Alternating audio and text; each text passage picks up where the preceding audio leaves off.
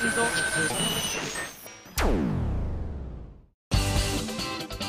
井あさみのシンガーソングゲーマー。さあさあ4月も半ばを迎えましてあと10日余りで私の8枚目のシングル「アスタラビスタ」の発売が目前となってまいりました。こんなメール紹介したいと思います。まずはこちら。ひものさんです。ありがとうはじめまして。今回初めてメールを送らせていただきます。干物と申します。それにしてもアスタラビスタのジャケット半端ない美しさです。ね すいません。えー、さすがミンゴス。話は変わりますが変わるのかい？もう4月ですね。春ですね。花粉の季節ですね。花粉症の私はマスク目薬などが手放せません。ミンゴスは花粉症大丈夫ですか？それではということなので大丈夫です。なのでアスタラビスタの話をしたいと思います。もう一通メール。ピッタンさんです。ありがとう。ミンゴスこんにちは。こんにちは。今度の新曲「アスタラビスタ」ですがこのタイトルを聞いた時僕にはあるセリフが頭に浮かびました。それは某ジョジョ的漫画に登場するジッパーの人の決め台詞。ありありありありありありありありベテルチです。なんとなく言葉の感じが似ているなと思ったのですが偶然にどちらも「さよなら」という意味だと知ってちょっとびっくりしています。そうですね。こう聞くとなんだかミンゴスも徐々的に叫んでみたくなりませんか？さあ我慢せずにこう叫んでみましょう。あさささささささささアストラビスタ言いにくいですねだそうです。ああ確かにどちらもさよならですね。まああのアスタラビスタの場合は実は根性ではもう合わないかもしれないなんていう意味がね込められていたりもするんですよね。だからあのシュワちゃんなんかがもう会うことはないけどっていう意味も含めてのアストラビスタだったわけなんでございますよ。なので一部の翻訳の中ではね「地獄でまた会おうぜ」って訳されたりもしてたのはそういう意味があったりもしたんだそうですよ。ねえまああのジッパーの人の「アリーベデルチ」はあの当時本をね漫画を読んでいた頃にはね私本当に分からなくて辞書で調べたんですが調べた辞書が英語の辞書だったのでダメでしたねあの頃の私を叱ってやりたいはいというわけでですね、えー、そんな皆さんが興奮もしている朝朝朝朝アスタラビスタなんでございますけれどもそうなんです。もう皆さんもご覧になっていただけましたでしょうか？実はアニソンプラさんの4月のオープニングに、えー、なったということでやったね。嬉しいね。ミニ PV 作ってよかったね。みたいな。感じなのでぜひねまだ見てないよって方4月中だと間に合うと思いますのでぜひアニソンプラスさんの方をご覧いただければ嬉しいななんて思っております。ねやっぱりこう映像がついてだとまたより一層この曲のイメージみたいなのも皆さんにも浮かびやすいんじゃないかななんて思ったりもしますので。ちなみにですねまああのアニソンプラスさんでも見れるは見れるんですけどもちょっとのねあのいわゆる前編を見れるわけではないので前編見たいなって思ってらっしゃる方もいると思います。今回 CD に同梱されるわけではないのでね。というちょっとやきもきしてる方に朗報でございます。というのも毎回ねあのアルバム発売だったりとかした時にすごくお世話になっている文化放送さんの超モバイル A&G さんで今回も番組を持たせていただくことが大決定いたしましてありがとうございます。イエーイ。というわけでですねこちらの放送が4月の18日水曜日22時から23時の生放送ということで番組タイトルがとても長くなっております。皆さんメモのご用意をいきますよ。超モバイル A&G プレゼンツ今やさみの生放送アスタラビスタ発売記念100問100答スペシャルということになっております。はい。長かったでしょ？う皆さんメモはできましたか、まあ、メモ取らなくてもなんとなく覚えてれば文化放送さんのホームページに行っていただければわかるんですけどね。ぜひこちら多くの方にねまた視聴していただきたいと思っておりますし、えー、皆さんのメールなんかもそちらで募集してるかと思いますので参加していただけたら嬉しいなと思っております、えー、こちらその放送後翌日以降にさあの再放送というのもあると思いますのでこの時間に見れないよって方も要チェックでございます。でちなみにいろんな各所でこう雑誌のインタビューなんかでこうちょっとお話をさせていただいたりとか合同インタビューの記事がいろんなところでポツポツ上がり始めているのをご覧になっている方もいるかと思うんですけれどもまああのアスタラビスタにかける思いで私がずっとね今回ノンタイアップなんですよノンタイアップなんですよビクビクしてるんですって言って結果的にアニソンプラスさんのタイアップがこうねついたということで「万歳!」という反面おっとこれ修正してもらわないとダメなのかなってちょっと内心思ってるんですがまあ、あのいろんなとこでかなり言ってしまったのもありますしなんならあのもうすでに修正の効かないものとかあるんですよね。例えばウェブの記事とかだったらちょっとシュシュってこうね書き直してもらったりとか赤ペン入れてもらったりとかできると思うんですけど雑誌系のものだったりとかラジオで喋っちゃったりとかしたものに関してはもう二度と取り返しがつかないということもありますのでそうですね。まあじゃあ皆さんの心の消しゴムでシュシュッとタイアップついたよって書き換えといていただければと思います。あ SSG の CM をちょっと取り直さないといけないですよね。ちょっと考えたいと思います。今日から変わってるかもしれないですね。どうなんでしょう。はいというわけで、えー、本当に皆さんから反響がたくさん来ているので私も嬉しいなと思っているんですけれども、えー、先日山口県で行われた第25回花とワインフェスティバルお越しいただいた方本当にありがとうございました。私もですね、えー、地元に戻って歌を歌うっていう機会があったっていうことが本当に嬉しくて楽しく楽しく歌ったと思います。そうなんです。まだです。なので感想はまた来週以降ご紹介したいと思っておりますのでぜひ皆さんも送ってみてください。それからね最近やっぱり私がイベントが多いっていうのもあってイベントの感想もたくさんいただいてるんですけれどもそれはそれでね結構私もニヤニヤしながら読んでるんですけれどもあの普通のなんともないメールもお待ちしておりますのでえー、こちらも SSG 宛てに送っていただければと思います。はいそれでは、えー、今回はねファミセンとニンゴスだよお便りコーナーをやろうかなと思ってるのでその時にねちょっと不思議なメールも読めたらいいななんて思っていたので今日はいくつかあるかしらどうかしらちょっとドキドキではございますけれどもお楽しみに。それでは次のコーナー行く前に CM です。156回目の CM です。どうぞ。動脈と静脈が絡み合う旋律アートリー・ベイン待望のファーストアルバム「アートリー・ベイン」好評発売中。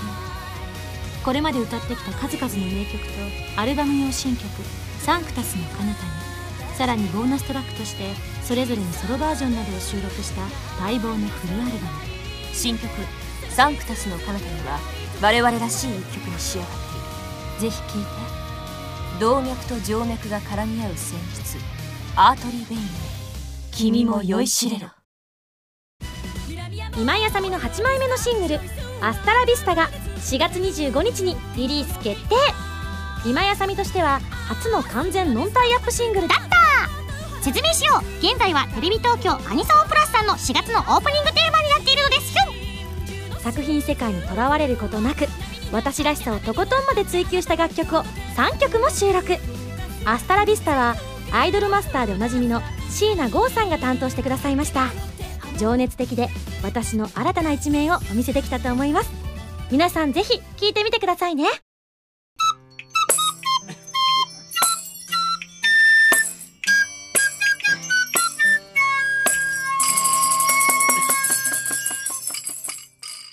ファミセン。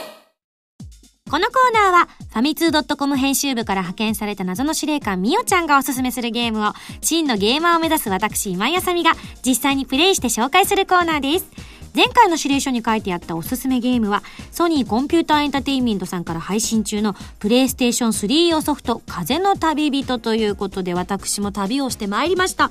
まあね、本当に不思議な作品でございました。映像をね見ていただいたらわかると思うんですけどいつものようにこう私いつもキャイキャイキャイキャイ言って私も一応こう見えてちゃんと動画チェックしてるんですよ毎回あのもちろん事前に頂いてるんですけれども私はオンエアで見てますはい。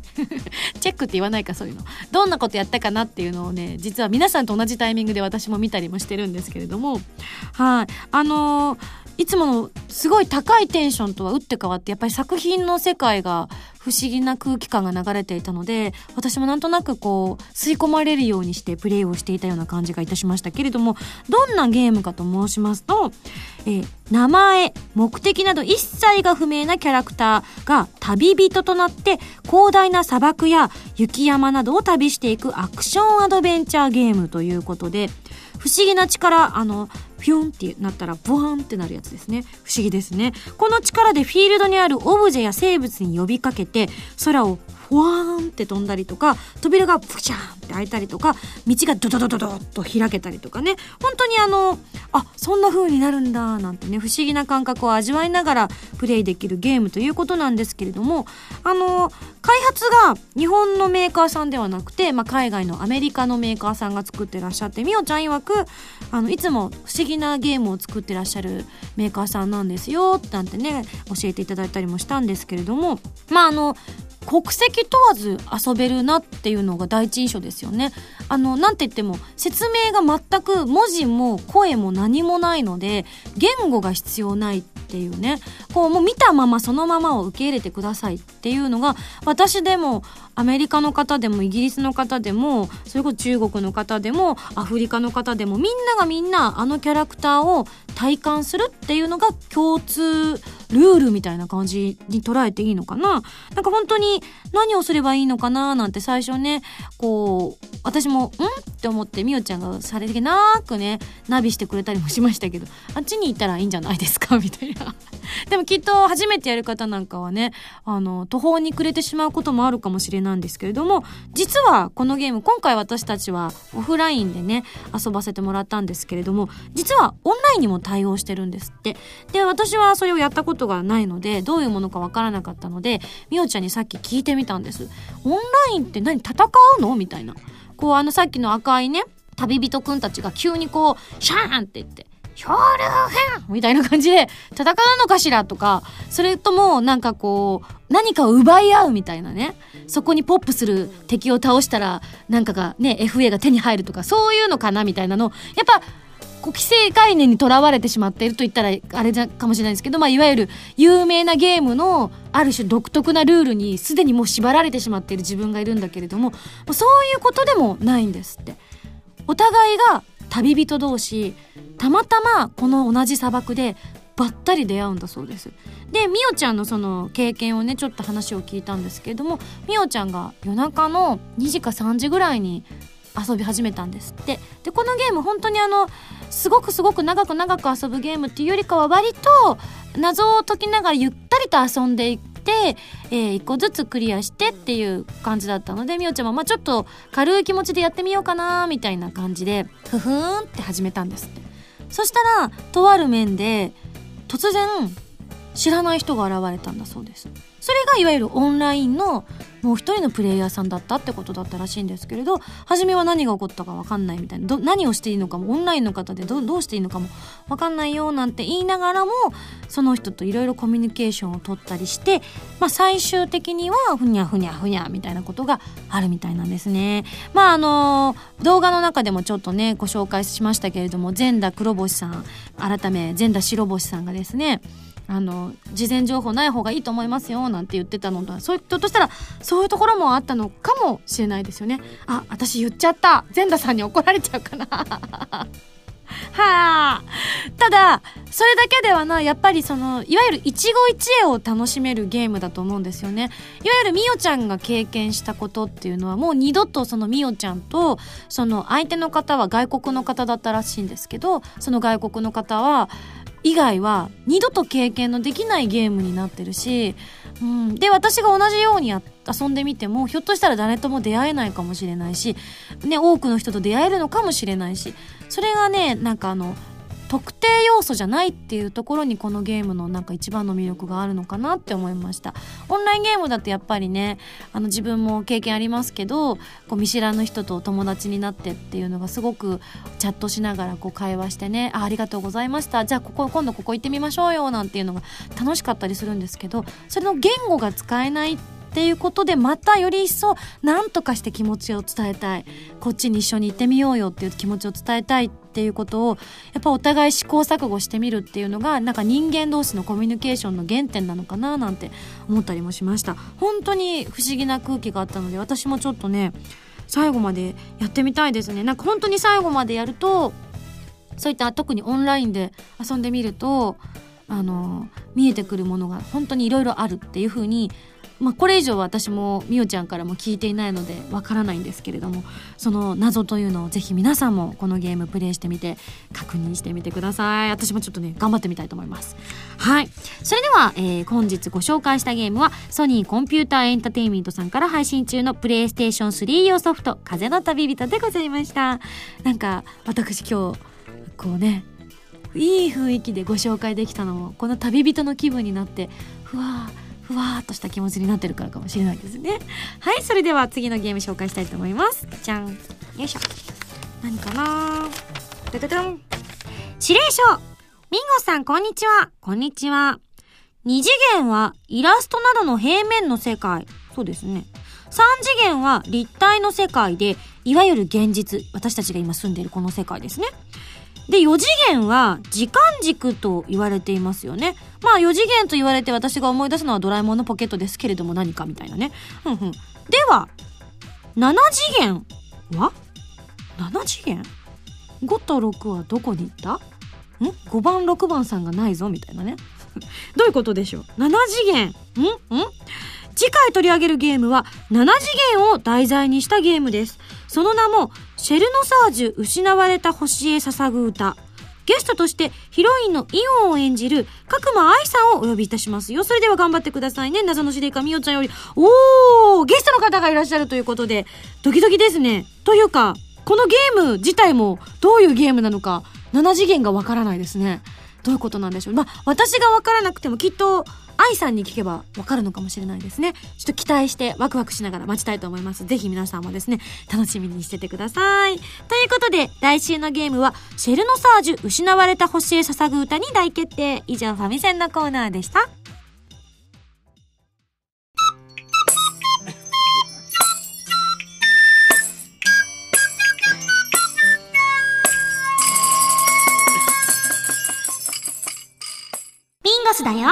便りコーナー今日はちょっと普通に言ってみました。はい。えー、お便り来てますよ。紹介したいと思います。ハンドルネーム、せつなさんです。いつもありがとう。あさみさん、こんばんは、こんばんは。先日、職場に新しいアルバイトの子が入社しました。お女の子ということもあり、職場が華やかになったような感じがします。うん。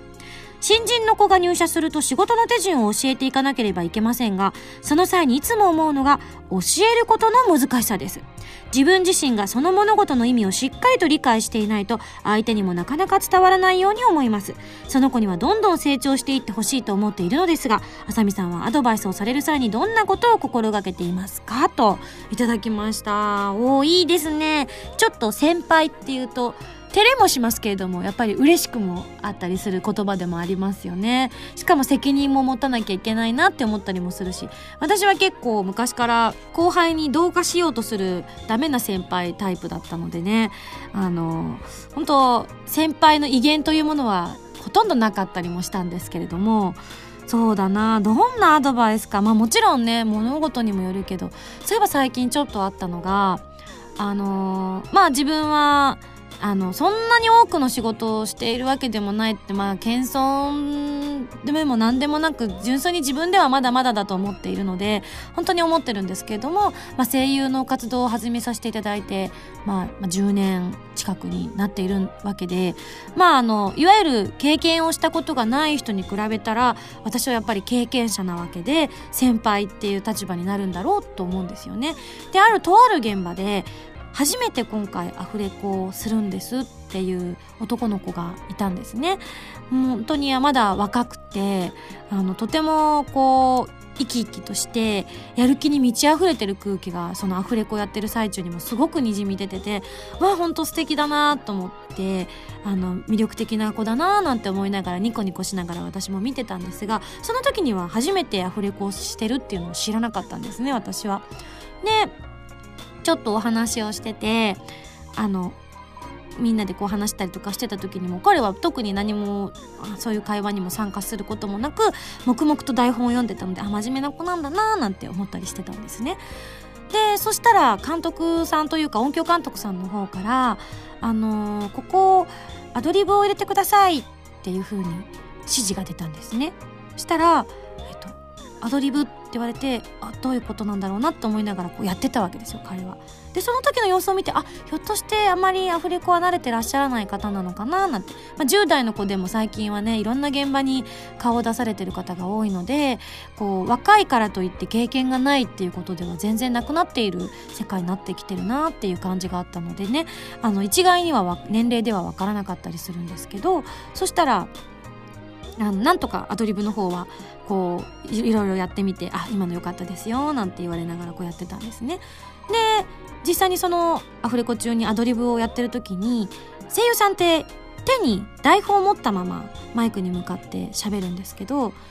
りこう動かしちゃうと台本ってやっぱり紙だからカサカサ音が鳴っちゃってペーパーが乗るっていう言い方をするんですよね。で私たちはもうやっぱ普通に当たり前のように使っている言葉なので「あちょっとペーパー乗っちゃったんでもう一回お願いします」って言われたら「あーすいませんでしたもう一回やります」みたいな感じの空気になるんですけど初めてだったからペーパーが乗るっていう言葉の意味がわからなかったらしいんですよ。で急にそれまで一生懸命こう集中してやってた子がふわって動揺の顔色をしたんですよ。であっと思ってあこの子わからないんだと思ったからそんなに話はしてなかったんだけれども紙の音が鳴っちゃったってことだからあのアドリブだけだから台本を置いてやったらどうかなって言ったらあなるほどって言ってそのままお仕事をされたわけなんですよね。でも別に私はよくそういうことって初めての方って普通にあるし私たちが経験踏んでもペーパー乗っちゃうことってあの乾燥してたりとかすると普通に紙だから鳴っちゃったりするんでねあることなので当たり前のようにニコニコしながらそのシーンが終わったわけなんですね。であのー、ちょっと「あアフレコひょっとしたら初めてなんですか?」みたいな話を聞いたら「そうなんです本当にあの右も左も分かんなくって」みたいな感じですごく嬉しそうに興奮してたんですそしたらその後休憩時間にテケテケテケって向こうからあのスタッフの方と来るんですよね。であの周りにあんまり声優さんがいらっしゃらない現場だったんですよ珍しく。で声優の経験がたくさんある方が少ない現場だったっていうのもあったのであのもしよかったらいろいろ教えてくれませんかって言われて「ギョー!」みたいな。どうしよう。そんな私も教えることはないけれどって思いながらどういうふうに気持ちを乗っけたらいいんでしょうか。僕は家でお姉ちゃんと一緒にやってたんですけどなかなかこれだっていうのになかなかいかなくてって言ってもうでもすごくいろいろ考えてたみたいで台本とか見るといっぱいいろいろなところにその時の感情とかが書いてあって正直やっぱすごく初心に私も戻った気がしてきっと彼は自分の仕事にはとても自信を持ちたいと思っていたんだと思うんですよね。ただあの技術的なこととかどういうふうに振る舞ったらいいかが分からなかったからそういうのが知りたいなと思ったのとなんかちょっと緊張もしてたから話しやすい人がいたぞと思ってきっと話しかけてくれたんだと思うのでそういうのはなんかやっぱりちょっと嬉しかったりもしたんですけどうんやっぱり教えるのって難しいなって思いましたよね。しかもねあのいわゆるこう教えるのが当然な環境じゃなかったので私もドキドキしながら 何を選択すればいいんだみたいなことをねいろいろ考えながらこれを言うと違うかとか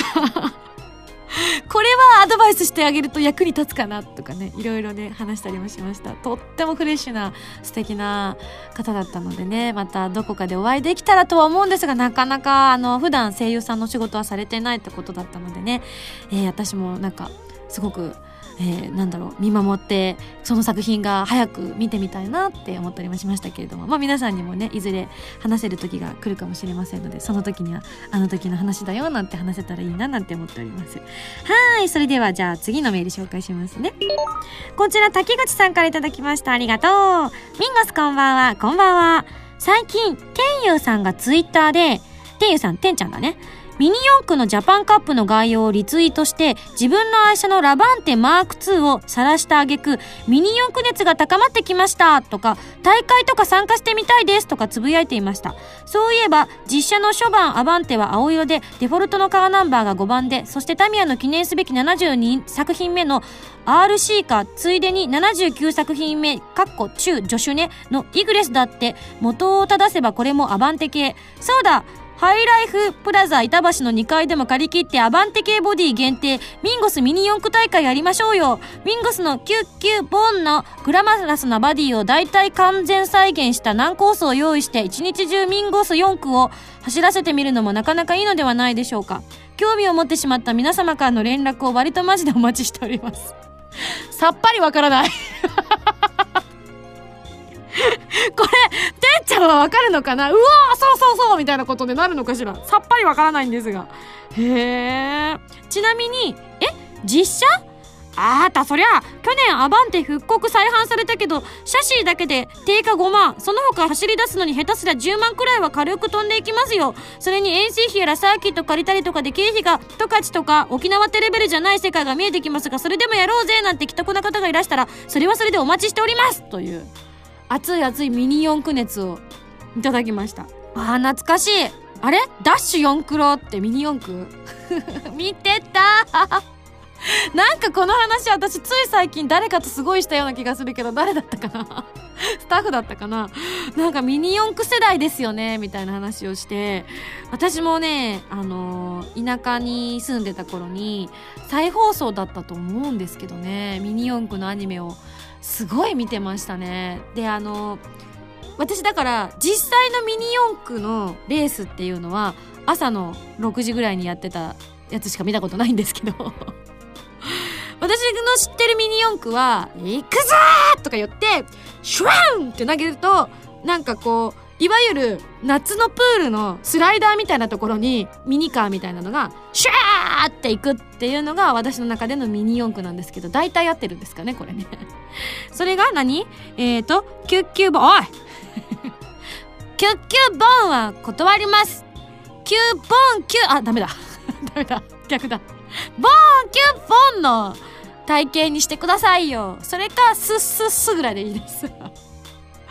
まあそんなコースをね作ってみて。なるほど。まあじゃあ滝口さんのねえー、これツイッターをやってらっしゃるということなのでひょっとしたらね滝口さんそのお名前でやってるかもしれないですからミニ四駆友達が増えるといいですね。はい。いや前半全く分からなかったらから超なんか「ん？ん？ん?」とか思いながら読んでしまいました。はい。じゃあ続いてこちら。えー、バードックさんからいただきました。いつもありがとう。ミンゴさん、こんにちは、こんにちは。SSG の第153回で、勉強に集中できないという内容のメールが来たのを覚えてるでしょうか？はいはい、覚えてます。そんな悩みに答えるいい方法があるのでメールしました。あ、ありがとうございます。先日、大学のテスト期間でテスト勉強していた時に、何か曲を聴きながら勉強しようと思い、ミンゴさんの曲を聴きながら勉強させていただきました。そして、ファラウェイをリピートでかけ続けてみたところ意味がわからないほど集中できた どういうこと？そして、おかげさまで単位を落とさず全部取れました。効力バッチリだと思います。153回で悩んでいた方、そして今年受験である方は、これでお悩み解決ですね。人によって色々とあると思いますが、ぜひお試しください。これが一番重要だよね。ファラウェイ一緒に歌っちゃったりして全然進まないっていう可能性ゼロじゃないですからね。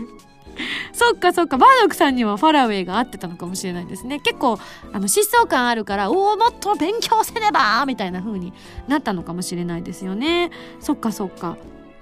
私は集中する時ってどうしたかな。中学生の頃は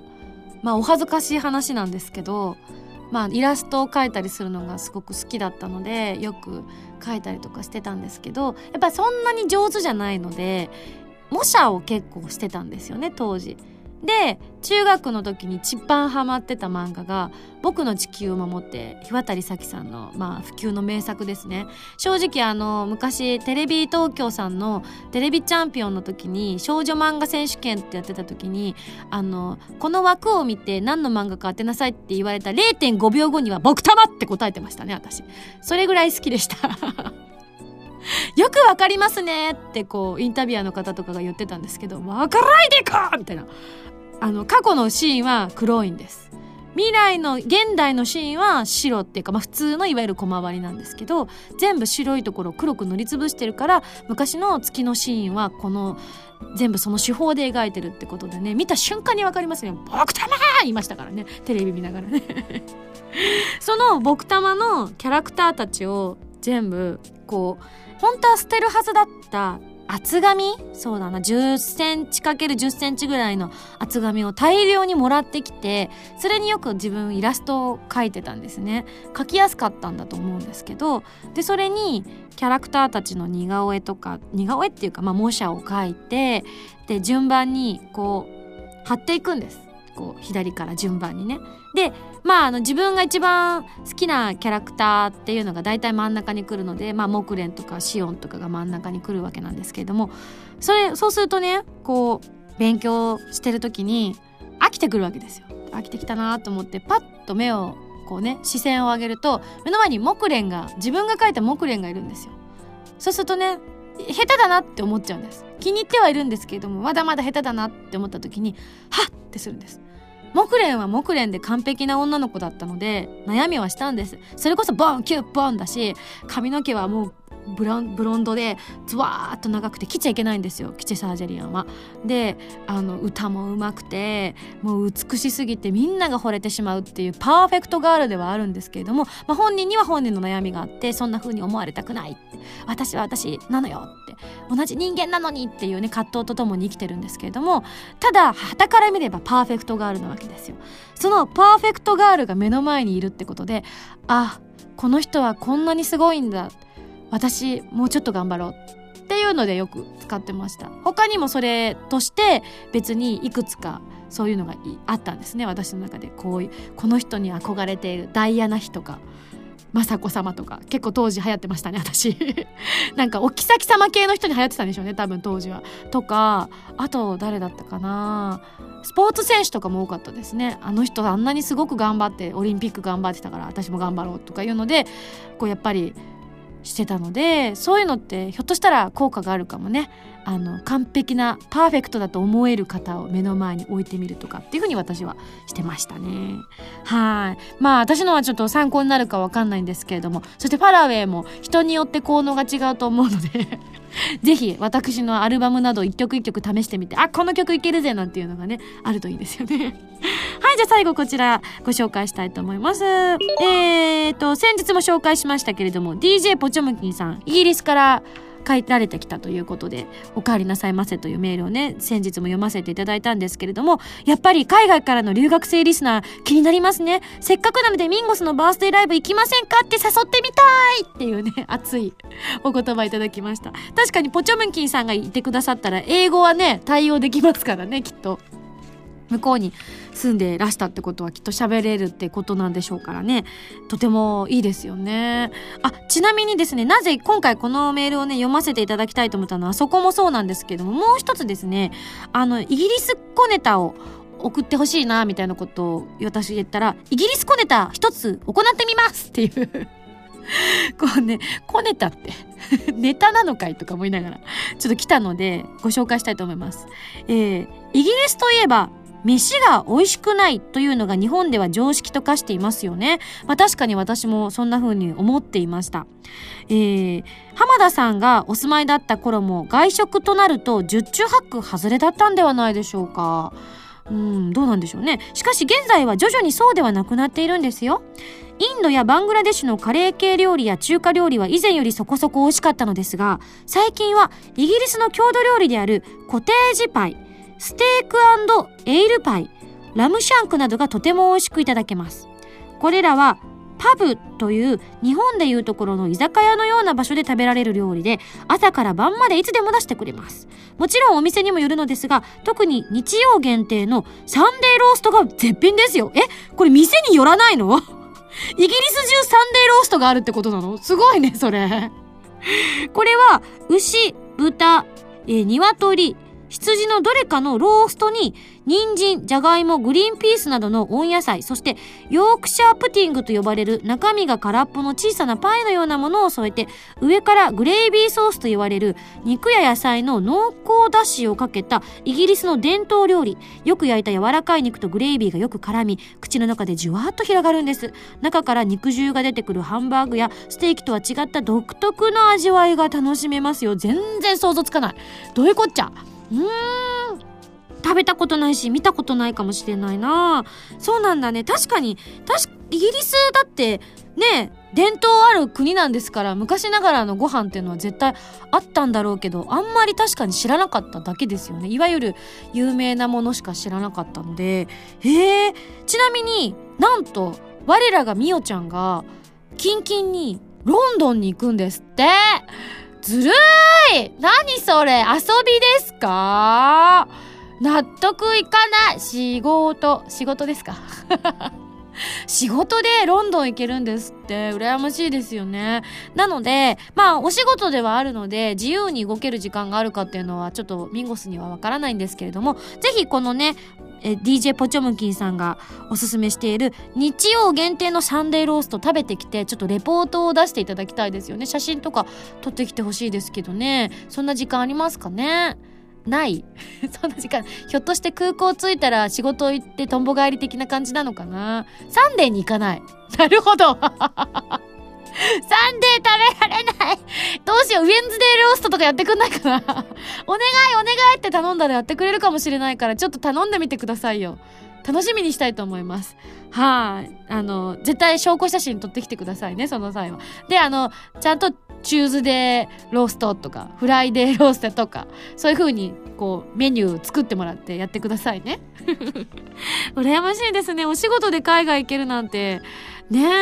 え。あのよくある方にとってみたらひょっとしたらいやそんなにいいものではないですよなんておっしゃる方いると思うんですけれども基本まあ日本語の声優なのでほとんど日本にいることが私の場合は多いので、まあ、よっぽどイベントとかにお呼ばれした時とかはね海外に行ったりとかしますけれどもほぼほぼないので羨ましい限りですよね。なんかみおちゃんが遠い人になっちゃうな。だってロンドンに行っちゃうんですよ。お土産期待してます。はい、そんなこんなで今日はね、ちょっと不思議なメールをたくさん紹介させていただきました。以上、ミンゴスだよお便りコーナーです。はい、マキシクリスです。え？シュタインズゲートが iPhone でも遊べるようになったですって？また、岡部の妄想じゃないの？はいはい、ワロスワロ。違う？あ、そうか。これもシュタインズゲートの選択か。エルサイコングルって何言わせてんのよ。iOS 版シュタインズゲート好評発売中。箱根で温泉温泉。自由なラジオ番組 SSG が沖縄に続いて箱根へロケに行っちゃいました。ゲストの原由美さん山本彩乃さんと共に工芸作りや美味しい食事を堪能しつつ SSG オリジナルグッズを作りましたよ。3人のトークが楽しめる CD とロケの模様が入った DVD の2枚がセットになった今井あさみの SSG 箱根ステージ。好評発売中です。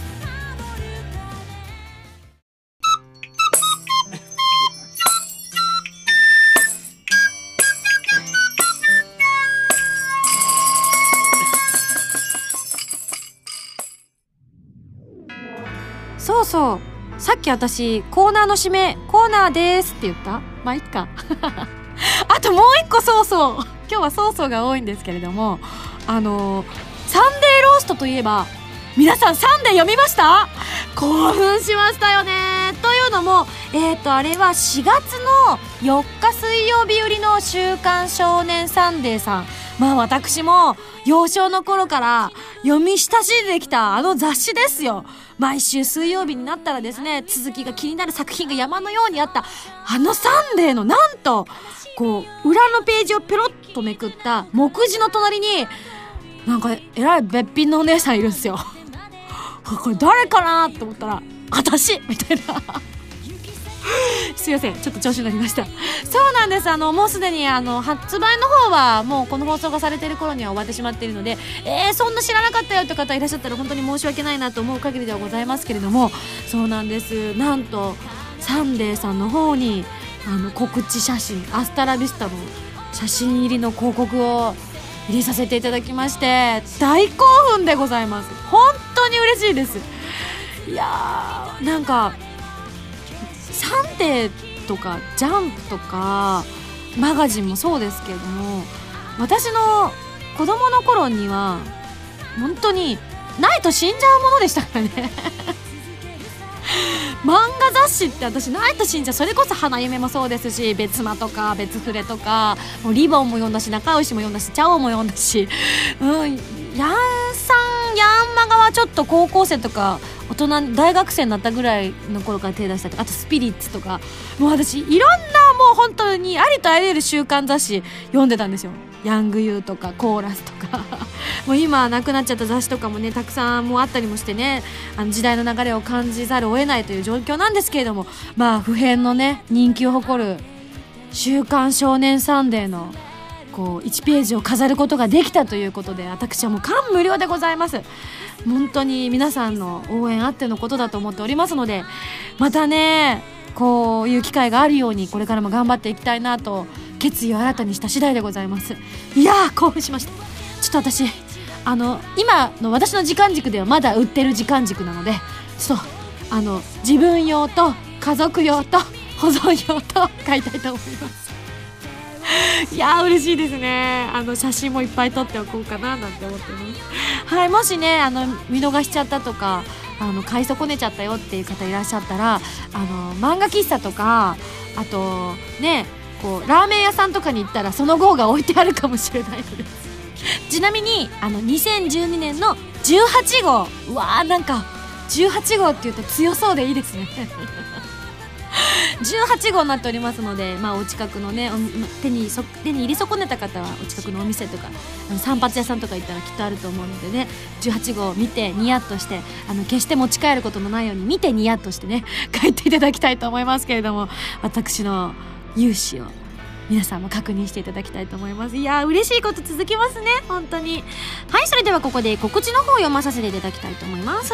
SSG ボーナスステージ第4弾。今休みの SSG 箱根ステージ発売中です、えー、そして今年もバースデーライブをやらせていただきます。開催日は5月の13日。会場は渋谷アックス。二次先行販売のチケットが本日の4月14日から始まりますので1週間の受付となっております。まだ手に入れてない人はぜひこのチャンスをお見逃しなく。そして4月の2 25日には8枚目のシングル「アスタラビスタ」が5月の30日にはサードライブのブルーレイ &DVD が発売されますどちらもご予約お願いいたします先日サードライブの編集の方にちょっと私も顔を出してきたんですけれどもあのね画面の中にいたのは私じゃなかったトーク以外